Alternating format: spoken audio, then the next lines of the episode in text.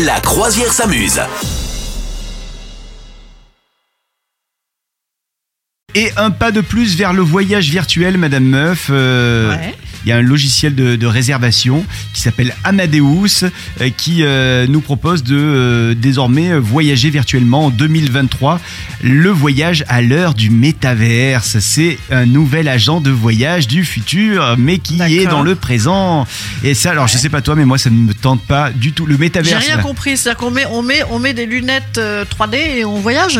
Alors c'est ça le, le truc, c'est qu'en gros, euh, les voyageurs seront amenés à vivre des expériences culturelles, mais de manière virtuelle. Donc tu pourras Ouais. vivre des concerts. D'ailleurs c'est déjà le cas. hein, je dis euh, ça au futur, mais déjà- ça existe Ouais, déjà. ouais. Il y a des expos également. Et alors l'idée, pour l'instant en tout cas, c'est pas de remplacer la réalité et de remplacer le présent, mais c'est tout simplement euh, de proposer aux voyageurs de regarder ce qu'ils vont voir en vrai dans les prochaines semaines s'ils réservent. Donc en gros, c'est comme quand tu vas réserver ta cuisine. Aujourd'hui, on te met des, des lunettes 3D et tu imagines ta cuisine et comment elle sera quand tu auras payé ta cuisine. Et bien là, c'est pareil. On te dit, regarde, euh, dans ces lunettes, tu vas pouvoir observer, je sais pas moi, Séoul, qui est une capitale vachement connectée Ouais. visiblement.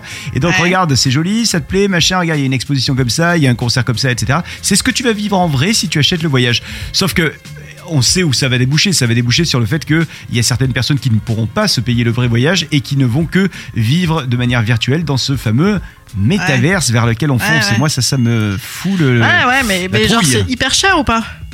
Alors pour l'instant, il parle pas trop de prix et je suis pas allé trop fouiner. Euh, Ça doit pas Ouais. être très cher, mais tu sais, c'est comme le démarrage. On, te propose des trucs pas trop chers et puis après, une fois que t'as le pied dedans, et Bah non, parce que, parce que tu, vois, tu- il y a un côté Google Maps déjà. euh, moi, mes gamins, ils font ça tout le temps. Ils adorent, ils matent euh, au-dessus, paf, ils s'arrêtent, ils Ah oui, regardent les rues de New York, les rues de je sais pas où. Tu le fais toi aussi, ça?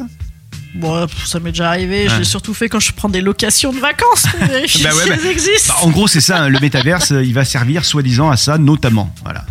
Ouais, ouais. Ouais, je sais pas, je sais pas. Non, bah après, si c'est pas cher et tout, c'est rigolo, tu vois. euh, euh, mais c'est vrai que pendant le confinement, rappelle-toi, on nous disait euh, va visiter un week-end, un, Ah ouais, un musée euh, connecté. Oh, ça on marchait s'en pas. fiche complètement, Ouais, ça, ça- marche ça pas. mais c'est parce que les trucs sont pas outillés. Ouais. Après, si vraiment il y a des investissements et que euh, ils, ils aménagent des trucs, bah, les gens vont regarder. euh, les gens vont regarder une fois ou deux. Oui, Hmm. mais je pense pas que tu restes coincé à, à vivre dedans. hein.